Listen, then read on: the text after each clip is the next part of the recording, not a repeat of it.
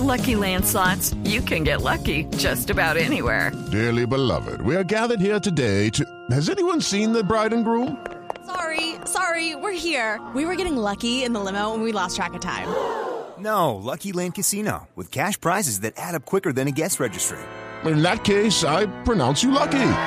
Play for free at LuckyLandSlots.com. Daily bonuses are waiting. No purchase necessary. Void where prohibited by law. 18 plus. Terms and conditions apply. See website for details. Este verano, sácale provecho a nuestros servicios gratuitos, como nuestro programa gratuito Loan Tool de AutoZone. Elige entre más de 100 herramientas especializadas y te prestamos la que necesitas. Así no tienes que comprar herramientas caras para reparaciones especializadas, como sistemas de aire acondicionados y reemplazo de puntales. Visita autozone.com y encuentra todo lo que buscas. Requiere depósito. Aplican restricciones.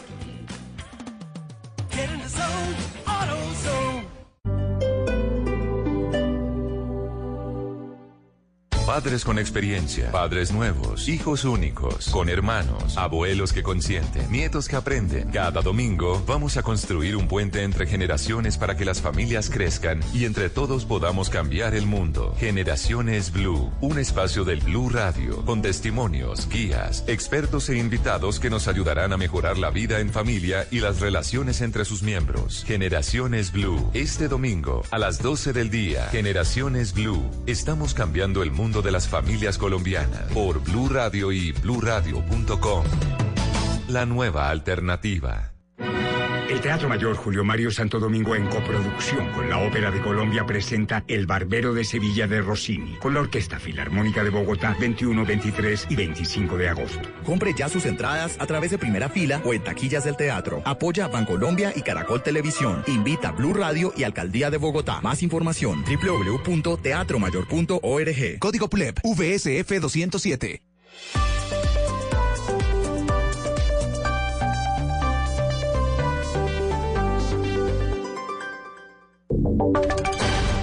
Voces y sonidos de Colombia y el mundo en Blue Radio y bluradio.com, porque la verdad es de todos. El guerrero levantó su mano señalando hacia el infinito. El guerrero dice que estas lágrimas son la risa del mañana que me espera. El guerrero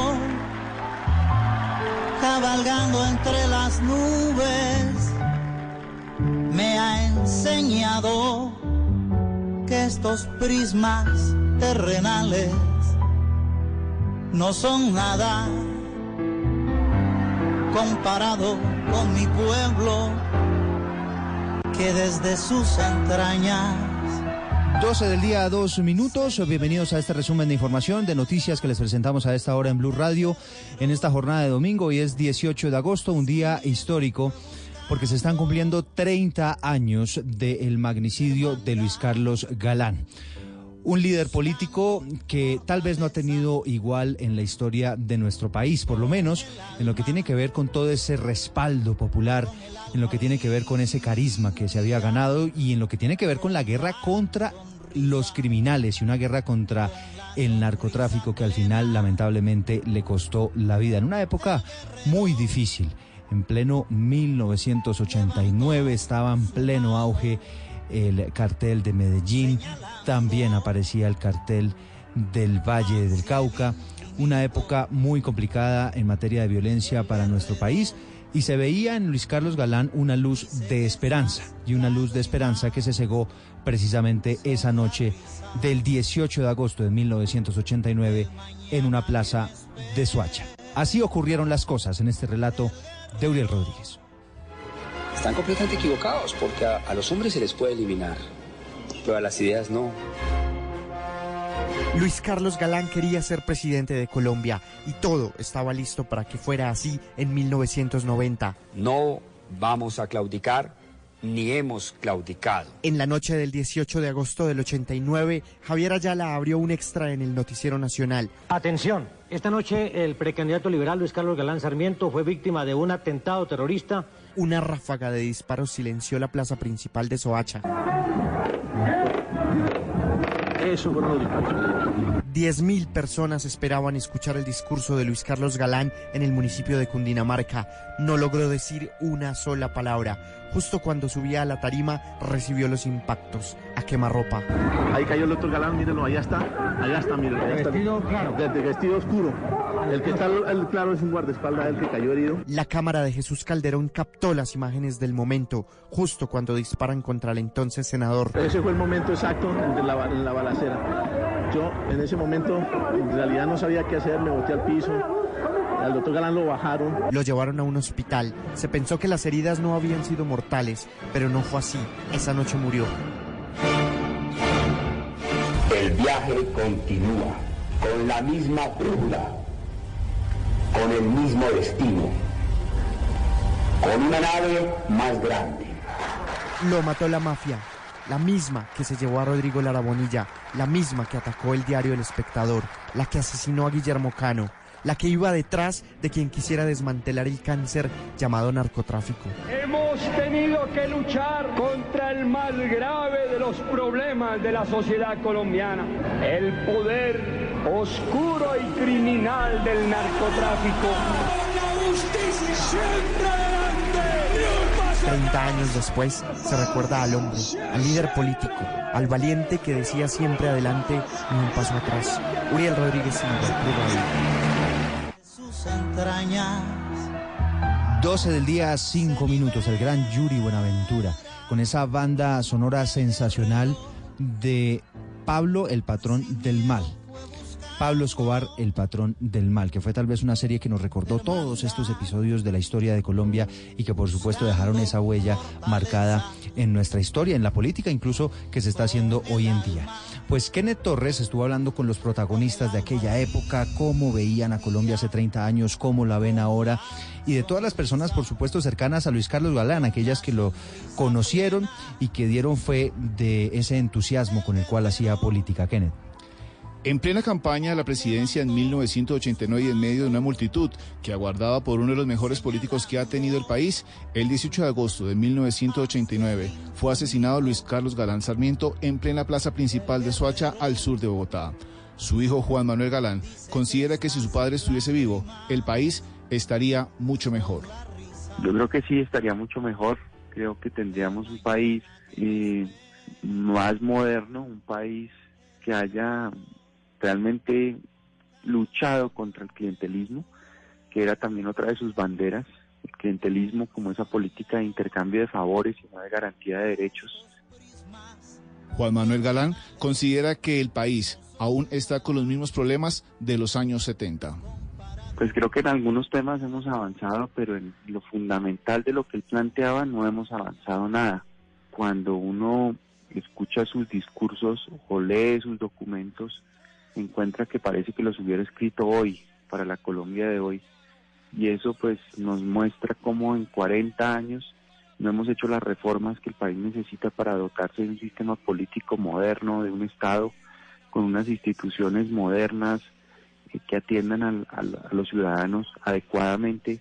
Eso, ese reto todavía está pendiente y sus ideas pues están vigentes en la Colombia de hoy. Luis Carlos Galán durante su carrera pública se atrevió a denunciar el riesgo que venía para el país por el narcotráfico y que hoy Claudio Galán recuerda mucho. Uno se da cuenta de que esa advertencia que le hizo Luis Carlos Galán y el movimiento, el nuevo liberalismo al país sobre la amenaza que constituía eh, el poder oscuro y criminal del narcotráfico que infiltraba a las instituciones y a la sociedad, pues uno se da cuenta pues que tenían toda la razón de haberlo advertido en su momento. Gloria Pachón señaló que si Luis Carlos estuviese vivo, tendría una gran preocupación por la situación actual del país. Y estaría pensando en de qué manera podría él contribuir a que, por ejemplo, en Colombia hubiera más cultura política y hubiera más justicia y hubiera más progreso. Yo creo que para él esa sería su máxima preocupación. Hoy a las 6 de la tarde en la Plaza Cívica Luis Carlos Galán Sarmiento habrá un homenaje especial para Galán en Bucaramanga, ciudad natal. Su familia también realizará un homenaje este miércoles, mientras que el presidente y la Procuraduría lo harán el martes y el miércoles. Kenneth Torres, Blue Radio. Gracias, Kenneth. Son las 12 del día y 8 minutos. No solamente se cumplen 30 años de la muerte de Luis Carlos Galán, sino también del exdirector de la policía de Antioquia, el coronel Valdemar Franklin Quintero. Murió ese mismo día. Lo mataron por la mañana y al doctor Luis Carlos Galán lo mataron por la noche, en uno de los viernes más oscuros que sufrió la historia de Colombia. Sobre ese otro asesinato, sobre ese otro homicidio también atribuido al cartel de Medellín, nos cuenta Valentina Herrera. Otro viernes trágico. Así titularía el periódico regional El Colombiano su edición del sábado 19 de agosto de 1989, un día después de que sicarios acabaran con la vida del entonces comandante de la policía de Antioquia, el coronel Valdemar Franklin Quintero. Eran las seis y cuarto de la mañana y así recordó el momento su hijo Richard en entrevista con la estrategia Medellín abraza su historia. Recuerdo que él se despide de mi mamá, va hasta mi cuarto, él me decía cariñosamente vago, entonces me decía chao vago, me voy y él se fue, entro al baño. En el momento en que yo cierro la puerta, mi madre grita. Se había materializado la tragedia. El coronel se dirigía a su trabajo en una camioneta en compañía de su conductor y una escolta, cuando en la intersección de la avenida 80 con la calle 48 fueron interceptados por un grupo de sicarios que los atacaron con ráfagas de ametralladora. Quintero recibió más de 30 disparos que le causaron la muerte de inmediato mientras que sus acompañantes sobrevivieron. Esta noticia confirmó aún más el poder que había tomado el narcotráfico en la ciudad, pues muy cerca de allí, pero un mes y medio antes, había sido asesinado con un carro bomba el gobernador de Antioquia, Antonio Roldal Bentancur, y como en un homenaje a los 30 años de su muerte, en la zona del ataque donde hoy está la estación Floresta del metro, fue develada una placa conmemorativa y la portada que registró el medio local, en memoria del incorruptible, el apodo que recibió el coronel por parte de los mismos delincuentes que él persiguió y llegó a capturar en su lucha contra el narcotráfico. En Medellín, Valentina Herrera, Blue Radio. Lo necesita y lo requiere para progresar en verdad, para adquirir dignidad, para adquirir conciencia de sus derechos. Blue, Radio. Y a las 12.10 hablamos de otras noticias. En Colombia fue rescatado el científico Manuel Elkin Patarroyo. Se perdió en el Amazonas. ¿Qué fue lo que pasó, María Camila Castro? Eduardo, pues fueron las unidades de reacción rápida de guardacosta sobre el río Amazonas, la Armada de Colombia, quien logró el rescate en las últimas horas del doctor Manuel Elkin Patarroyo y tres ciudadanos colombianos, quienes se encontraban en actividades de investigación. La motonave en la que se transportaba el doctor Manuel Elkin Patarroyo, el profesor Hernán Roldán de la Universidad Nacional, una colaboradora y el piloto de la embarcación habría quedado a la deriva luego que al parecer se presentaran fallas técnicas del motor a la altura de Puerto Nariño, Amazonas, lo que obligó a los tripulantes, al percatarse del siniestro, establecer comunicación con el Comando de Guardacostas del Amazonas, que activó una operación de búsqueda y rescate y permitió la ubicación de la motonave y sus ocupantes, quienes fueron auxiliados y conducidos sanos y salvos hasta el muelle Victoria Regia de Leticia. Brigadier General Sergio Alfredo Serrano. Eh, después de unas seis horas de búsqueda, logramos ubicar la embarcación sin ninguna novedad, donde se encontraba el doctor Manuel Elkin Patarroyo y su comitiva de investigación. Una vez en tierra, personal de guardacostas del Amazonas recibió al doctor Patarroyo y a sus acompañantes para realizarles una valoración médica y verificar que no tuvieran ningún tipo de complicación de salud. El doctor Manuel Elkin Patarroyo viajará esta misma tarde a Bogotá. María Camila Castro, Blue Radio. Gracias, Marcamila. Ya se controló la situación de orden público en el municipio de Suárez, en Cauca, donde estuvieron confinados durante cinco días una misión humanitaria y también habitantes de la zona. Freddy Calvache. El secretario de Gobierno del Departamento del Cauca, Jaime Asprilla, dijo que tropas adscritas a la tercera división del ejército retomaron el control en ese municipio tras los combates con disidentes de las FARC. Y afortunadamente ya no tenemos confrontaciones en Suárez, ya pudieron entrar las ayudas humanitarias ya la, la, gobernación, el gobierno departamental ha logrado llegar allá con unos kits de habitabilidad para los habitantes de esa zona del municipio de Suárez. El funcionario también indicó que se trató de un intento de atraco, el ataque a bala que sufrió el vehículo en el que se movilizaba un importante dirigente social de este departamento. En Popayán, Freddy Calvache, Blue Radio. 12 del día, 13 minutos, enviaron a la cárcel a un hombre que quemó a un niño de 5 años con un cigarrillo en un hecho que les reportamos aquí en los micrófonos de Blue Radio que ocurrió en Valledupar. Además, las autoridades médicas encontraron que tenía algunos signos de desnutrición. Lo último con Diana Ospin. Darwin Saturno fue detenido la tarde del viernes en un operativo del CTI y la SIJIN. En las últimas horas, tras ser llevado a audiencia, el juez segundo penal municipal de Valledupar decidió enviarlo a la cárcel por el delito de violencia intrafamiliar agravado. El imputado no aceptó su responsabilidad en la agresión de su hijastro de tan solo cinco meses de nacido, quien presenta quemaduras en el 10% de su cuerpo, ocasionadas con un cigarrillo. Entre tanto, Angélica Díaz Granados, coordinadora del Departamento Materno Infantil del Hospital Rosario Pumarejo, donde permanece el menor, advirtió que además de las quemaduras, el niño tiene riesgo de desnutrición.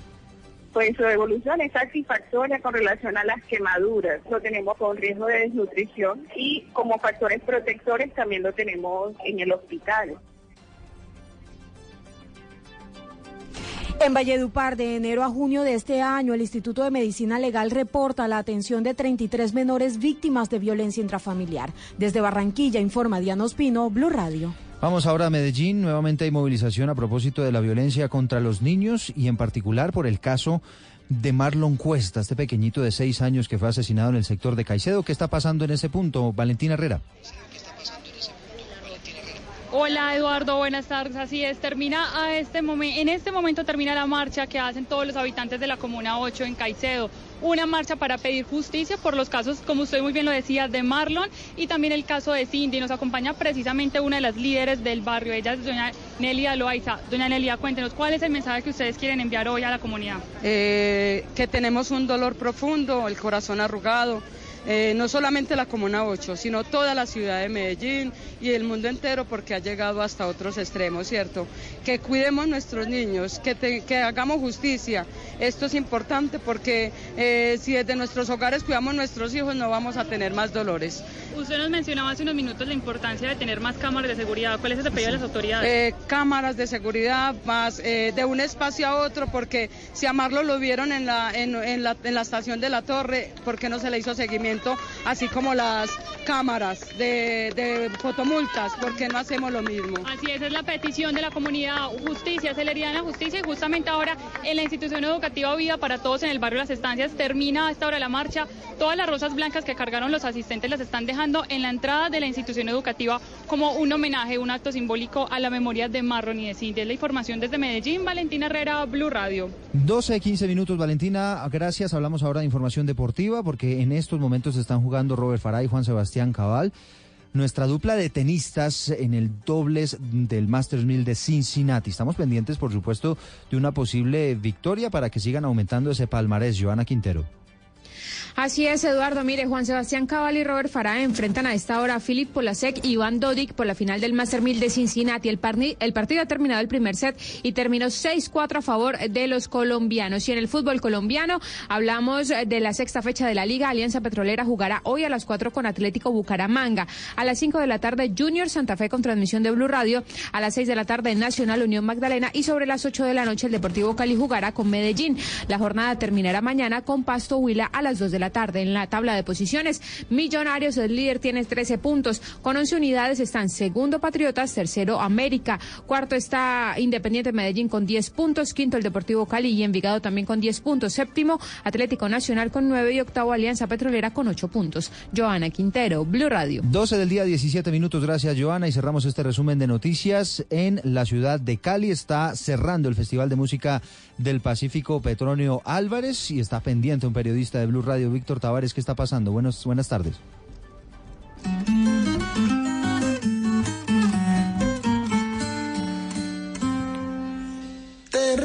La primera planta que en mi vida yo sembré. Así es, Eduardo. Buenas tardes. Y será la agrupación Herencia de Timbiquí que ustedes escuchan la encargada de cerrar esta noche junto a la Filarmónica de Cali la edición número 23 del Festival de Música del Pacífico Petronio Álvarez. En lo que al biche respecta, pues hay que decir que el Ministerio de Cultura anunció en las últimas horas que será declarado como Patrimonio Cultural e Inmaterial de la Nación. Así lo confirmó la ministra de Cultura, Carmen Vázquez. Entonces un expediente al Consejo Nacional de Patrimonio en el mes de septiembre. Nos dan el visto bueno para arrancar a construir junto con la comunidad el Plan Especial de Salvaguarda y esperamos que en menos de nueve meses, máximo diez, tengamos al biche como Patrimonio Cultural de la Nación, una bebida ancestral de las comunidades del Pacífico colombiano. porque es una bebida ancestral? Porque es elaborada por las mismas comunidades con técnicas ancestrales y tradicionales. Ya están abiertas las puertas de la Ciudadela Petronio en la Unidad Deportiva Alberto Galindo para que caleños y visitantes disfruten de este, último día del Festival Petronio Álvarez. Hay que decir que a eso de las 10 de la noche será la presentación estelar de Herencia de Timbiquí y la Filarmónica de Cali. Desde el Petronio Álvarez en Cali, Víctor Tavares, Blue Radio. Pues quedamos muy pendientes, gracias Víctor, y de esta manera llegamos al final de este resumen de noticias a las 12 del día 18 minutos. Los invito a que continúen con Blue Radio porque ya viene Generaciones Blue. Padres con experiencia, Padres nuevos, hijos únicos, hermanos, abuelos que consienten, nietos que aprenden. Vamos a construir un puente entre generaciones para que las familias crezcan y entre todos podamos cambiar el mundo. Aquí comienza Generaciones Blue, con testimonios, guías, expertos e invitados que nos ayudarán a mejorar la vida en familia y las relaciones entre sus miembros. Generaciones Blue, estamos cambiando el mundo. Generaciones Blue, por Blue Radio y bluradio.com. La nueva Como alternativa. yo, te quiero como yo, te anhelo si no estás aquí. Yo no soy feliz, ay no, no.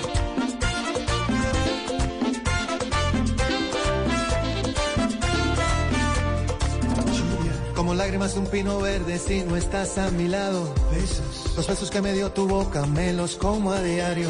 Te busco en el ginkgo biloba de mis vitaminas. Te he buscado hasta en la sopa que dejé en la cocina.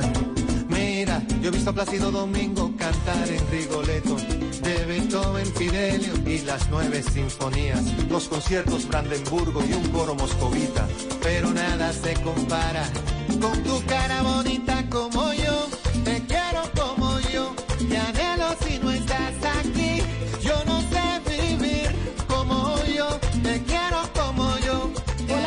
Buenas tardes. Esta música sí que nos ajusta un domingo, este domingo 18 de agosto. Qué placer estar con ustedes otra vez este domingo, esta tarde.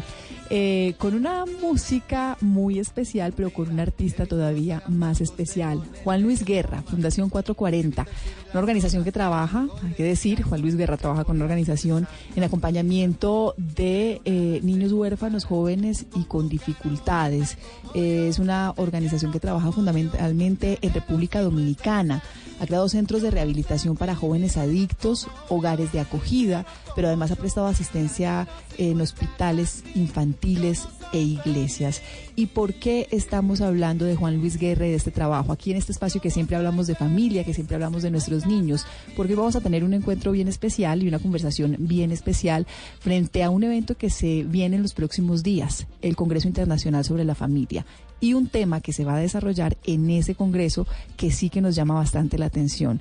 Los desafíos de la familia en la cuarta revolución industrial. Los desafíos son otras, definitivamente, y tenemos que estar preparados para ellos. Soy Mónica Jaramillo, ese espacio de Generaciones Blue que construimos de la mano de ustedes. Bienvenidos.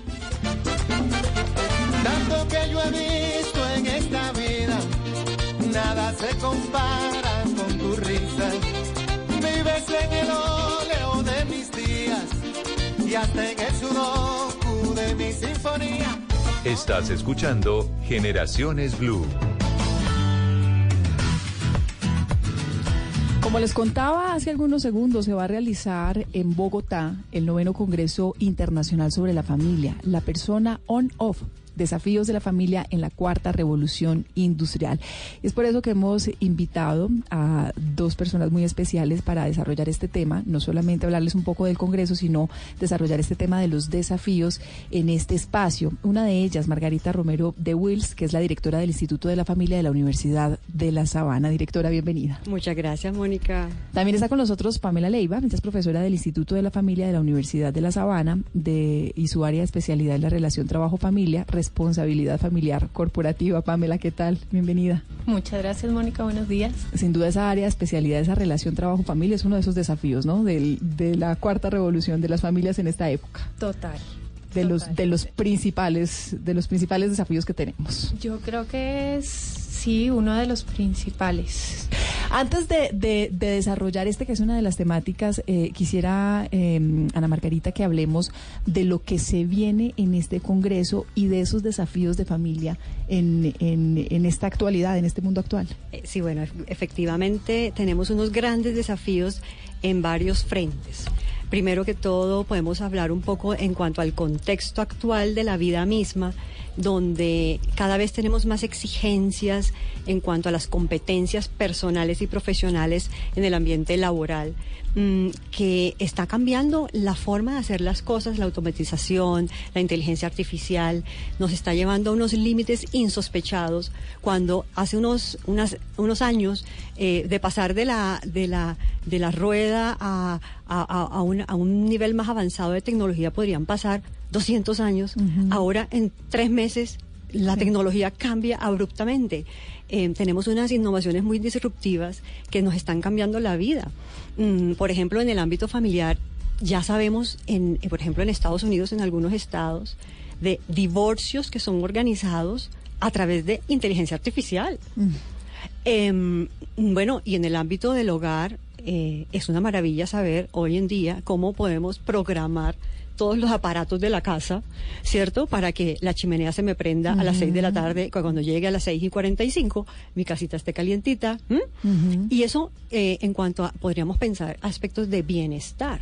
Sin embargo, desde el área de las, de las competencias personales y profesionales, hay mucho miedo e incertidumbre en los padres de familia cuando un hijo le sale con que no, yo no voy a estudiar ni ingeniería, ni este medicina, ni derecho, sino que entonces decidí mm, automatización de los sistemas de relacionamiento. Que uno ni siquiera que uno ni siquiera sabe no entonces tenemos muchos autores que dicen que bueno que las profesiones están cambiando que mm, las empresas van a comenzar a despedir personas porque entonces ahora todo va a ser con inteligencia artificial la robótica. Entonces decimos qué va a pasar con el ser humano. Pero, pero mire que en torno a esa reflexión me parece que es bien importante destacar, directora, el tema de el desafío ya es por sí un desafío bien importante para la sociedad. Tal cual. Entonces plantearlo como un desafío para la familia es todavía aterrizarlo mucho más pero creo que también vale la pena destacar que un desafío no requiere tampoco ver, verlo como una amenaza. Un desafío no es igual a una amenaza. Buenísimo lo que acabas de decir, Mónica. Es que desafío no es necesariamente negativo, es que desafío puede ser algo completamente positivo también. Entonces ahí es cuando viene eh, una oportunidad para que los padres de familia hagan Em, hagan un esfuerzo en cumplir con esa función que les es propia, que es la educación personalizada. Eh, se habla mucho de educación personalizada, sin duda, pero en el fondo no sabemos todavía bien de qué se trata. Hay muchos autores como Víctor García Oz, por ejemplo, que dicen, miren, la educación se debe basar en un entendimiento profundo de lo que es el ser humano. Estoy hablando de la educación en el ámbito familiar, que luego se lleva, por supuesto, a los colegios em, y, y en todo nivel. Entonces nos dice este, este autor, las personas estamos compuestas por unos constituyentes que son, el primero, la singularidad. Soy único. Y es que yo soy distinto a mi hermano o a mi hermana, a pesar de que vengamos de la misma familia, con los mismos padres y que estamos formados, pero somos completamente distintos porque yo soy yo. Entonces luego viene la apertura. Y entonces la apertura, ¿cómo la manifestamos? O cómo la, la digamos que como es la manera como yo me, me, me, me, abro al mundo a través de la comunicación, ¿verdad? La forma como hablo, como me expreso, mis, mis, expresiones corporales también, y el trabajo. Y luego viene otra que es la muy bonita que se llama la originación. Entonces este autor dice, es que todos, así no conozcamos, por ejemplo, a nuestros padres o lo que sea, somos hijos. Y todos tenemos una nación a la cual y unas tradiciones y una cultura que nos hace ser, a mí por ejemplo, cartagenerísima, ¿verdad? ¿Y a ti de dónde, Mónica? Paisísima. Paisísima, exacto. Entonces, esos aspectos de originación nos hacen ser lo que somos. Entonces, hoy es una oportunidad grandiosísima que tenemos en todo esto de la revolución industrial, precisamente de volver a reforzar lo que le es propio al ser humano. Y entonces, claro, ¿Qué haríamos nosotros dentro de esa apertura? Está la creatividad, el asombro, la, capacidad de maravillarnos ante, ante un robot que, que, que, uno, que uno dice, caramba, mira todo lo que eso hace por lo menos en mi casa hubo tragedia hace dos meses cuando se murió la robotina, perdón por lo de murió, pero se dañó. Y la robotina es un aparato, no sé si lo conoces, es un aparato maravilloso que uno pone a que aspire solito. Y así como está la aspiradora, está también el que trapea solito. Y el día que se me murió la, la, robotina, que eso fue tragedia, tragedia en mi casa. Entonces, uno, uno dice, caramba, el ser humano es capaz de crear estas cosas y entonces necesitamos hoy en día más que nunca de unas competencias que se gestan en el interior del hogar, porque claro, en la familia es donde somos realmente y desplegamos todas esas capacidades, esos constituyentes que te acabo de mencionar según este autor, y es donde los o los fortalecemos o al contrario los ocultamos. No, pero además, pero además teniendo teniendo presente que es una realidad, que ya no es una opción, sino que es una realidad con la que convivimos. Creo que una de las de las grandes preocupaciones que tenemos las nuevas generaciones, profesora Pamela, es eh, bueno, las nuevas generaciones de papás, si se puede plantear así, es, es, es esa eh, encrucijada de, de, trabajo, ¿no? De estoy tiempo con mi familia o no, de estoy en la casa o no, de la calidad del tiempo o no. Podría pensarse que la cuarta revolución industrial nos puede llevar a buscar mecanismos que nos permitan seguir trabajando, pero cada vez dedicarle más tiempo a nuestros hijos, a nuestro hogar, a nuestra casa? La tecnología, como lo estaban mencionando ustedes, no es solo en ese sentido, al llegar a la familia, no solamente es negativa, puede ser positiva, pero también depende del uso en el que tú hagas. Yo recuerdo hace muchos años cuando mi papá viajaba y no teníamos celular, tú esperabas a que tu papá te llamara y te a determinado horario y te dijera, estoy en yo no sé dónde, estoy haciendo tal, ustedes cómo van. Punto, terminaba la llamada. Hace pocos años, hace unos ocho años, estábamos chateando con mi papá y mi papá estaba en Dubái. Entonces, el tema ahí es cómo usas tú la tecnología para que realmente sea un apoyo para la unión familiar, ¿sí? Hay personas que tienen que trabajar y desplazarse a una distancia e ir a unos lugares donde de pronto no tienen buena comunicación. Tú como empresa además, no solamente como persona, sino como empresa, también puedes promover en tus empleados que traten de conectar con su familia. Es decir, tú no vas a estar haciendo la tarea con tu hijo, pero tienes Skype. Entonces es cómo usamos esa tecnología para que realmente las distancias de un mundo globalizado sean realmente muy, muy pocas, ¿sí? Y quienes, y quienes deciden hacerlo al contrario, quienes deciden llevar el trabajo a la casa, porque ya está la excusa mm. del teletrabajo. ¿Esto es bueno o no? Porque también si usted tiene a su hijo al lado gritando, saltando y eso lo va a llenar de, mm. de, de estrés y de dificultades, también se puede generar inconvenientes. Claro que sí. El tema de la flexibilidad laboral o el tema del teletrabajo tiene que manejarse muy bien por la persona y también por la empresa. Mm. Porque hay muchos que de pronto desde el área de desarrollo humano dicen, listo, flexibilidad o teletrabajo, tú te vas para teletrabajo. Pero en, el teletrabajo nos toca estudiar primero la naturaleza del cargo, si el cargo da o no para teletrabajo. Segundo, tienes que ver si el jefe sabe manejar la flexibilidad, porque además venimos de una cultura en la que las personas están acostumbradas a verte y en la medida en la que te ven, dice, tú estás comprometido con la empresa y tú estás trabajando, así tú estés metido en Facebook o en YouTube, pero llegas a las 8, te vas de pronto a las 6. Entonces hay unos imaginarios que ya tienen las personas en la cabeza. Tú tienes que ver que el jefe al que le vas a poner una persona que trabaje tiempo flexible o en teletrabajo sepa manejarlo, porque si no va a estar llamando todo el tiempo, oiga, ¿usted qué está haciendo? No, no, no, sí, estoy haciendo el informe. Listo, a los 10 minutos. Oiga, ¿qué está haciendo? No, estoy en la mitad del informe, pero ya se lo mando. Entonces, esas son dos cosas. La tercera es eh, disponer también los recursos para que la persona pueda trabajar desde el lugar en el que va a trabajar y también ver que la persona tenga la capacidad para trabajar desde la casa. Y eso implica también ver las condiciones en las que la persona vive. Pamela, yo, quisiera, perdón, que me parecería interesante también ahí resaltar en ese punto que tú estás diciendo, Mónica, eh, la importancia también de la persona en cuanto a su disciplina o autonomía, porque también está evidenciado, ¿cierto, Pamela, que algunas eh, personas cuando se flexibilizan en su casa, comienzan a, alterar sus hábitos o sus ritmo, su ritmo de vida. Entonces, por ejemplo, en la mañana se ponen a hacer cosas del hogar, luego se van de compras, qué sé yo, y se sienta a trabajar de 5 de la tarde a, digamos que, una o dos de la mañana. A los 15 días o a los 20 días, esa persona está reventada. Entonces, con lo que implica estar reventado. Por, claro, por claro. Esa carga emocional pues y el claro, estrés. claro, porque, porque no, no logra tener un autodominio o más bien una disciplina en, dentro de esa flexibilidad laboral que se vuelve también dañino en un momento dado. Mientras que hay otras personas que efectivamente sí les conviene por periodos de tiempo o si tienen cuida, que cuidar a personas en su casa mayores o niños pequeños con, con alguna situación particular, es muy favorable esa flexibilidad, ¿cierto? Sí, eso es algo que se tiene que negociar también internamente con los miembros de tu familia, las personas que constituyen el hogar.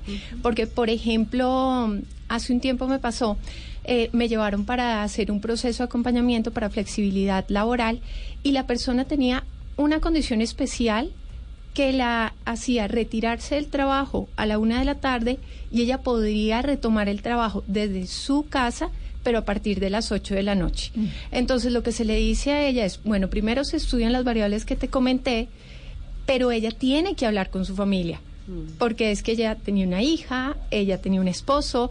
Entonces el tema es, voy a trabajar para poder cumplir con los objetivos que me establecieron a la semana, porque ese es otro cambio que se da a veces con la flexibilidad laboral, y es que como ya no estás determinado número de horas, entonces te establecen unos objetivos semanales y te hacen seguimiento. Entonces tú tienes que decir, bueno, yo voy a empezar a las 8 y voy a llegar a las hasta las 12, pero previo acuerdo, porque es indispensable que tú hables eso.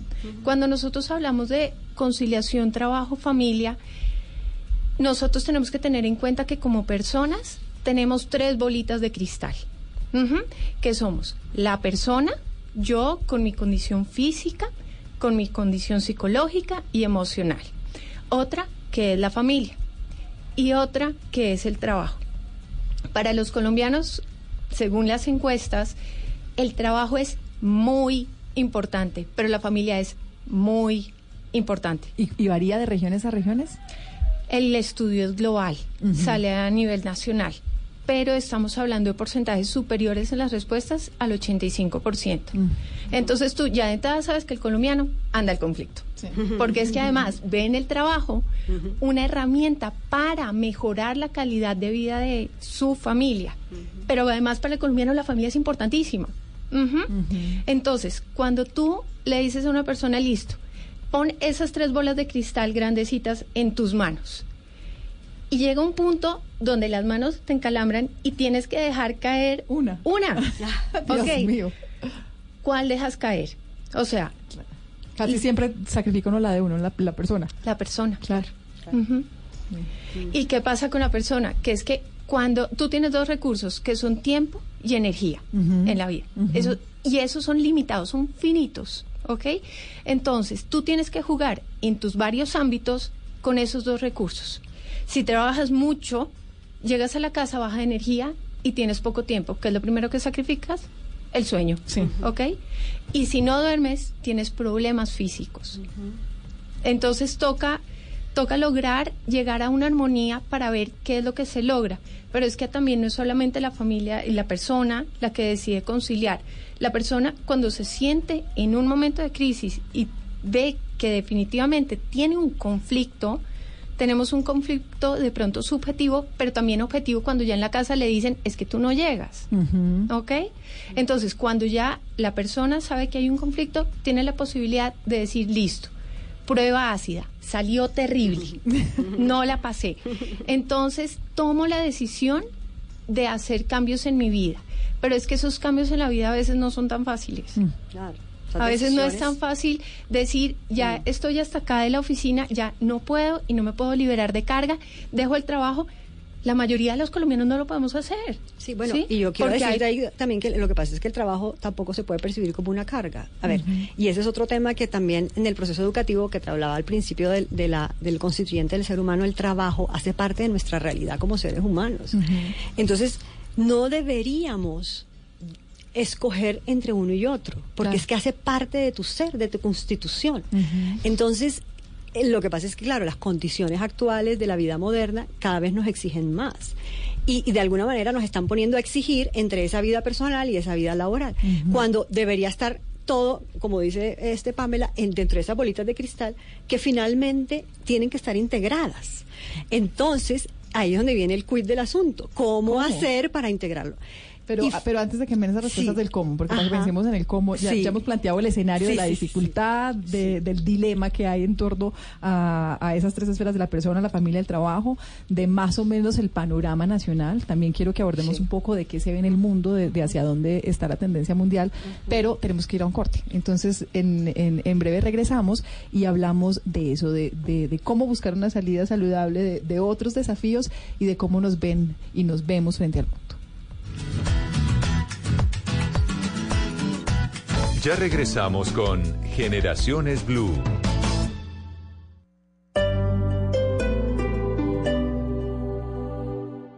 Quitemos el individualismo y la crítica de nuestras vidas. Trabajemos en equipo para que Colombia sea 100% solidaria. Te invitamos a que el próximo domingo 25 de agosto dibujes en tu cuerpo o en una camiseta tu valor más humano y sal a la gran caminata de la solidaridad. Descarga la app Caminata Digital disponible en App Store y Google Play. Patrocinan Efecti, Cine Colombia, Banco de Bogotá, Banco Avevillas, Punto Red, Papas Margarita, Apoya Ministerio de Cultura, Participa Alcaldía Mayor de Bogotá. Te amo Bogotá. Este domingo en Encuentros Blue, la entrevista de Felipe Mayarino a Melisa Toro Guerrera del Centro Guerrera de la Calle y Hoy Artista talentos ocultos entre la discapacidad o neurodiversidad que nos hacen más conscientes y música de la ciudad que nos alegra a todos. Esto y mucho más en Encuentros Blue, para vivir bien, por Blue Radio y bluradio.com. La nueva alternativa.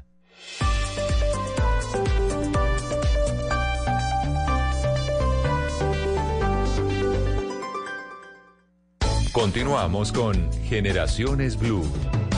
Yo diría que el desafío más grande es el recuperar la oración en familia, que los hijos vean a papá y mamá enamorados como referentes para sus vidas, que las parejas se casen para toda la vida aceptando la cuota de sacrificio, acabar con esta sociedad líquida que nos está matando, que Jesús sea el centro de nuestra familia. Los desafíos de las familias modernas son mantener la unidad y criar unos hijos que sean productivos para la sociedad. Los desafíos de una familia contemporánea radican principalmente eh, en formar una familia en valores, eh, tratar de gestionar una paternidad responsable y considero también en rescatar el tiempo en familia.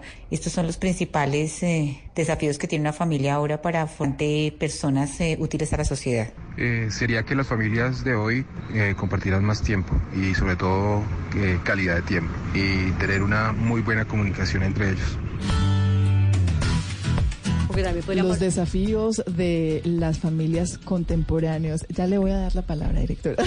ya seguimos hablando. Estábamos escuchando algunos de los comentarios de, la, de las personas que nos hemos encontrado en las calles y que quisimos hacerles esta pregunta de cuáles son los desafíos que ellos consideran que tenemos en las familias contemporáneas. Es una pregunta que también nos invitamos a que respondan a través de nuestras redes sociales en arroba Blue Radio Co una de esas preguntas o algunas, de esas respuestas que ya tenemos su participación con el numeral Generaciones Blue, la de Diana Villegas, un montón, el manejo de la tecnología de los hijos, inculcar respeto a los semejantes, la intolerancia al que piensa diferente, la sexualidad en tiempos de diversidad.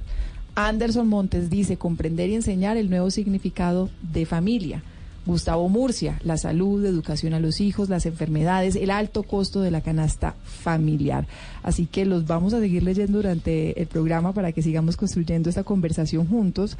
Y, eh, y entre tanto, la pregunta que se había quedado eh, entre el tintero, directora planteábamos eh, el, escenario de lo que está pasando, de algunos desafíos y de algunas eh, em, de algunos dilemas que tenemos como como seres humanos y como familia en esta sociedad y en esta en este mundo contemporáneo en el que estamos.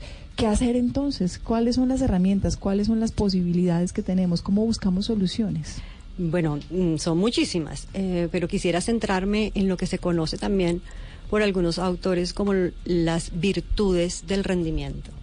La necesidad de educar en virtudes del rendimiento no es otra cosa sino eh, trabajar desde la familia en educar en las competencias eh, que hoy en día se llaman inclusive como, se conocen como las inteligencias colaborativas, donde todos construimos juntos, o también la inteligencia social o emocional, em, que tiene la capacidad de, enseñarnos a relacionarnos con los demás, em, y que finalmente lo que vamos a trabajar son las virtudes de toda la vida, las virtudes de toda la vida desde el hogar eh, para poder ser libres. Y entonces ahí viene la pregunta, caramba, ¿y eso cómo se hace? Entonces, eh, para poder ser libres, claro, quiero hacer ahí un paréntesis, mm, porque se entiende hoy en día mucho por libertad. A esta libertad que, quiero hacer, eh, digamos como un llamado, es esa libertad que me permite decidir por todo aquello que me hace mejor. No libertinaje, es hacer lo que me da la gana, pues sí, pero sin embargo, hacer aquello que me da la gana, pero dentro de un contexto que me lleve al mejor bien posible para mí, ¿cierto? Bueno, entonces con es, ese... es que a veces le, cuesta a uno pensar en mí cuando estamos hablando de familia. Claro. queda en ese, claro. en ese anclaje de, no de, sacrificarme primero, de pensar en el otro y de pronto se convierte ahí en una en un obstáculo para Mira, en el consultorio de asesorías que tenemos en el instituto no te imaginas la cantidad de mamás profesionales jóvenes y no tan jóvenes que están llegando con depresión y es una depresión impresionante que se ha disparado en los últimos años precisamente porque eh, están todo el día sirviendo, que, a ver, por favor, el amor es entrega y es servicio, no me vayas a malinterpretar, ni Mónica ni los oyentes, por favor. Em, sin embargo, hay momentos en que la mamá también necesita su, leerse un buen libro, verse una película, irse, irse a tomar un café con las amigas. Y, y, eso, y eso hace también parte de la vida saludable. Pero bueno, el punto de la libertad es que mm, de enseñar y educar en estas virtudes de rendimiento, mm, las familias no lo pueden hacer solas. Las familias necesitan del apoyo y la corresponsabilidad, por ejemplo, del sector educativo, de los colegios.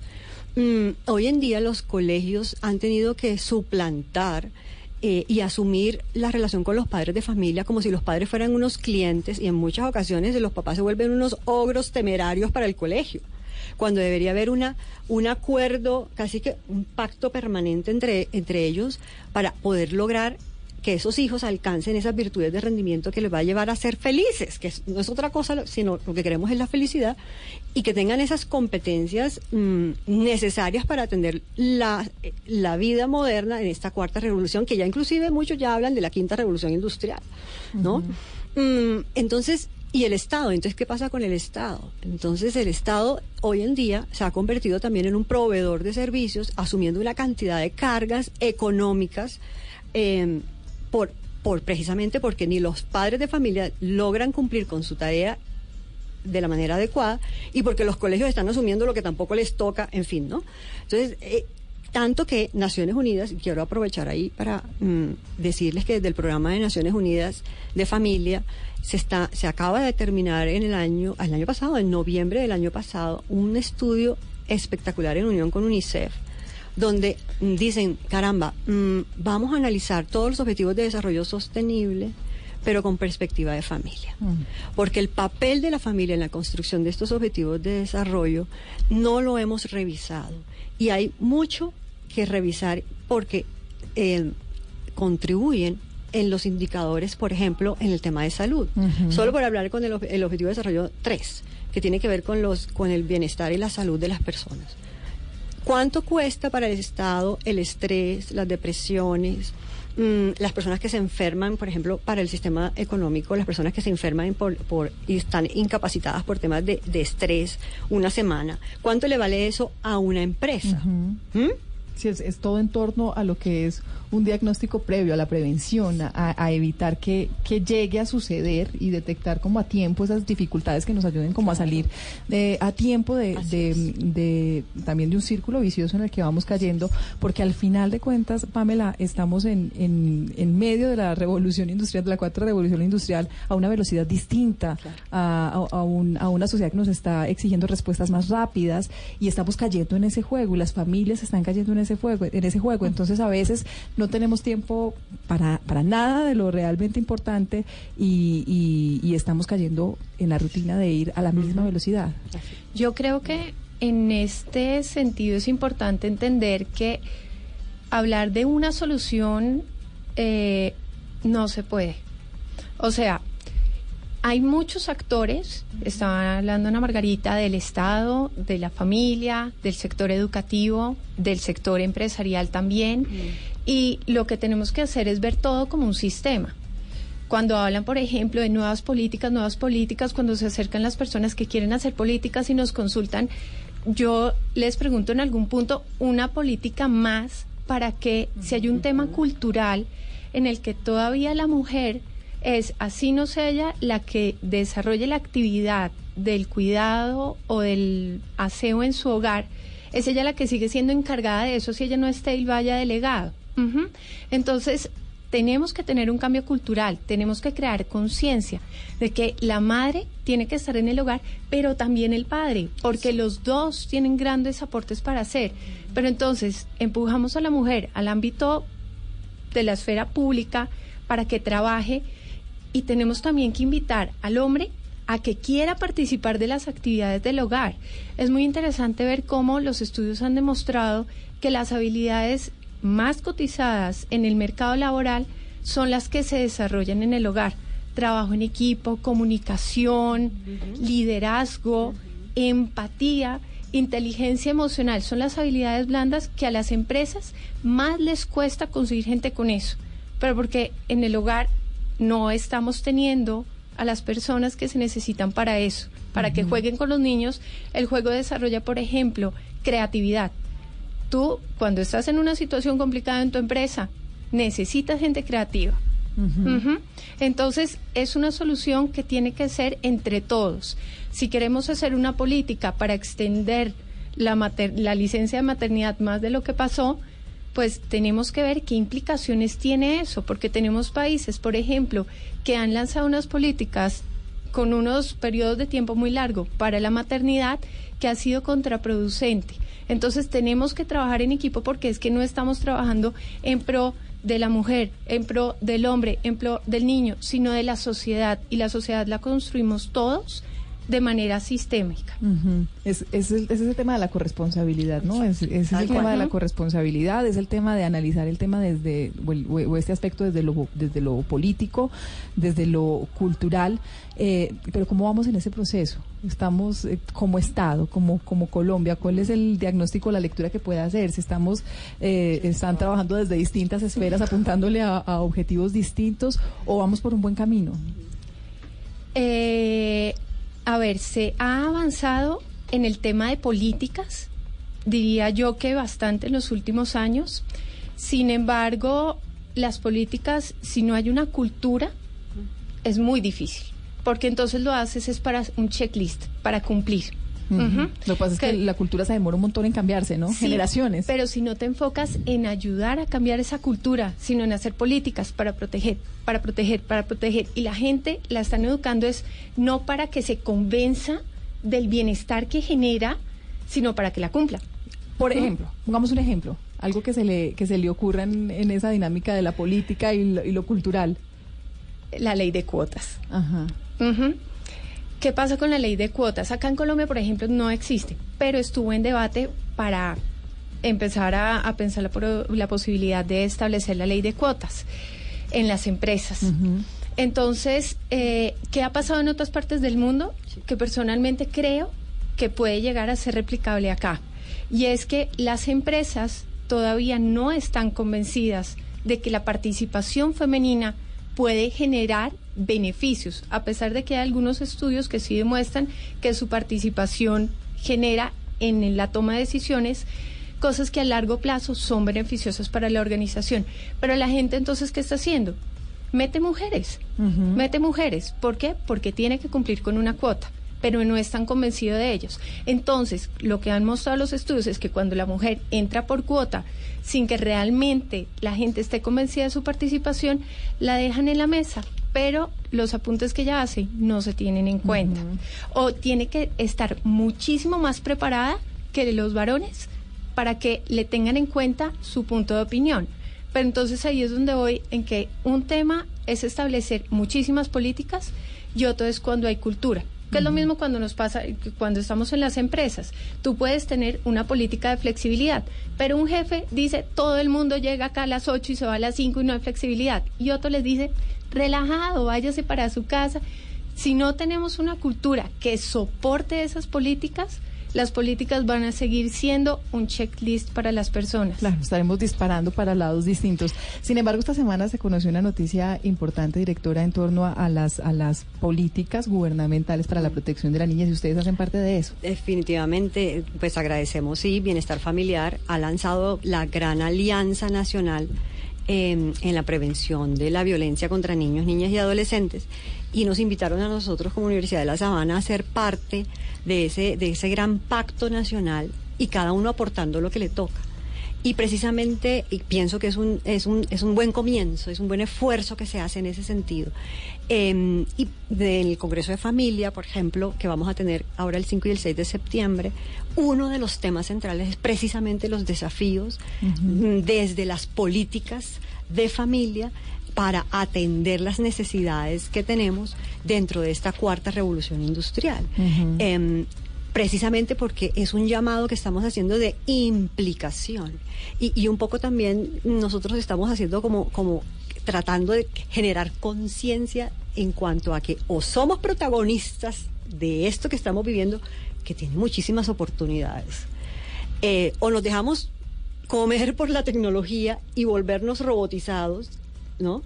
Eh, perder lo humano dentro de, dentro de este proceso de, transformación cultural y tecnológica, inclusive ya se habla inclusive del transhumanismo, como algo que a algunos le tienen mucho miedo, ¿no? Porque qué va a pasar con el ser humano, para muchas cosas puede funcionar interesante, por ejemplo, personas que han perdido un brazo o una pierna y que se les pueda reemplazar, qué bendición, ¿verdad? Pero asimismo hay unas corrientes mucho más eh, radicales que lo que pretenden es, dentro de ese transhumanismo, lograr que el, que el ser humano eh, se vuelva como, como una máquina. De trabajo, trabajo, trabajo, cero sistema. Exacto, una máquina más del sistema. Entonces, eh, eso está aquí ya, eso ya existe.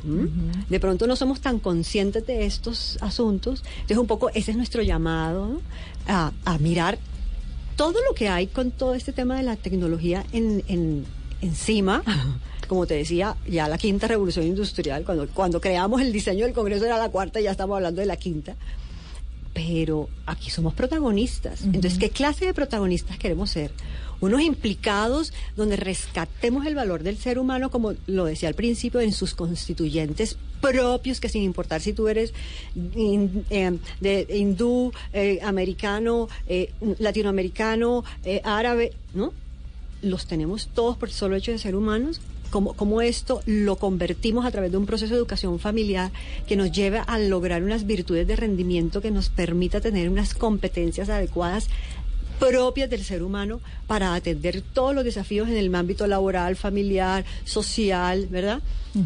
Eh, entonces, digamos que eso es un poco lo el planteamiento que nosotros estamos haciendo desde la Universidad de La Sabana y es, seamos protagonistas de este nuevo orden mundial en corresponsabilidad, trabajando de manera implicada, familias, colegios, em, Estado, medios de comunicación, mm, eh, diferentes actores, líderes de diferentes áreas del sector social, de manera consciente en este trabajo conjunto que tenemos, que además es maravilloso. Es una por, lo menos los desafíos son retantes y son emocionantes. Lo que pasa es que hay que saber el terreno que estamos pisando, no hay que conocer y no hay y no se puede ignorar eh, y, ver como, como una situación ajena cuando son realidades tan, tan cercanas. Y hay que medirlas, ¿no? Ese congreso que, que se va a realizar en el mes de septiembre, ¿quiénes están invitados? Mm. Hablemos de quiénes están invitados, de, los invitados que van a estar en, la, en las presentaciones, pero también de quiénes van a participar de ese congreso, quiénes pueden ir.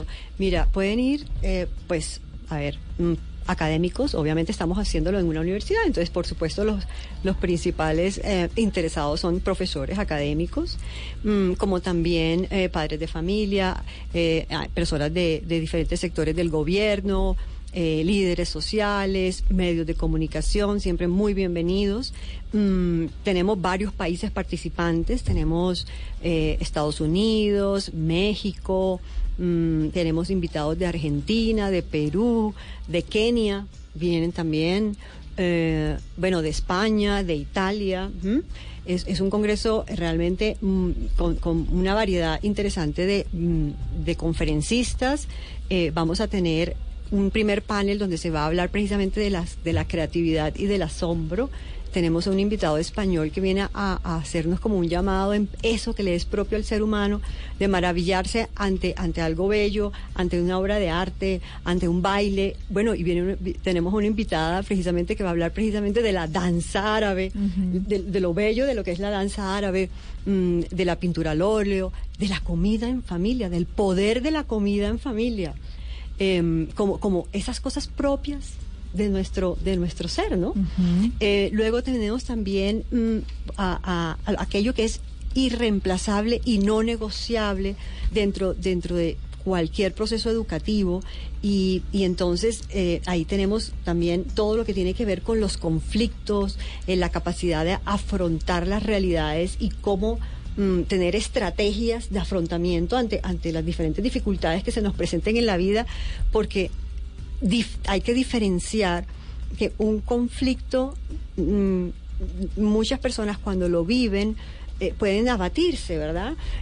Y la vida está llena de conflictos. Entonces, depende de las actitudes que nosotros asumamos mm, ante las dificultades que siempre van a estar allí, ¿no? Eh, nuestra vida será distinta.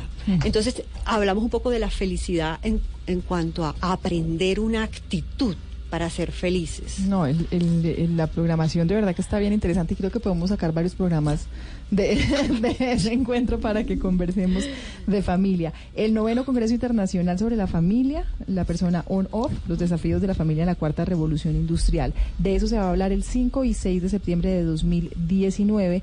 Es un congreso que está respaldado por la Universidad de La Sabana y especialmente por el Instituto de la Familia. Eh, a Pamela Leiva, profesora de este instituto, gracias por su tiempo y por acompañarnos en este espacio. Se nos va muy rápido en radio, pero seguramente tendremos otras oportunidades para seguir hablando. Gracias. Muchas gracias, Mónica. Igual a Ana Margarita Romero, que es la directora del instituto, gracias por su tiempo. Muchas gracias, Mónica. Y, y, de verdad que la invitación está abierta también aquí, micrófonos abiertos para seguir hablando de este tema tan especial. Muchísimas gracias por tenernos aquí.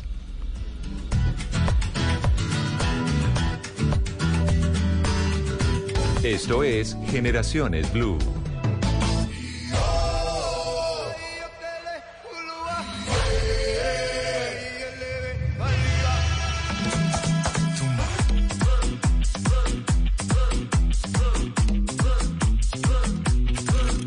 Sonó la campana y el fin de semana se deja ver. Vestido de traje, lujuria salvaje bajo mi pie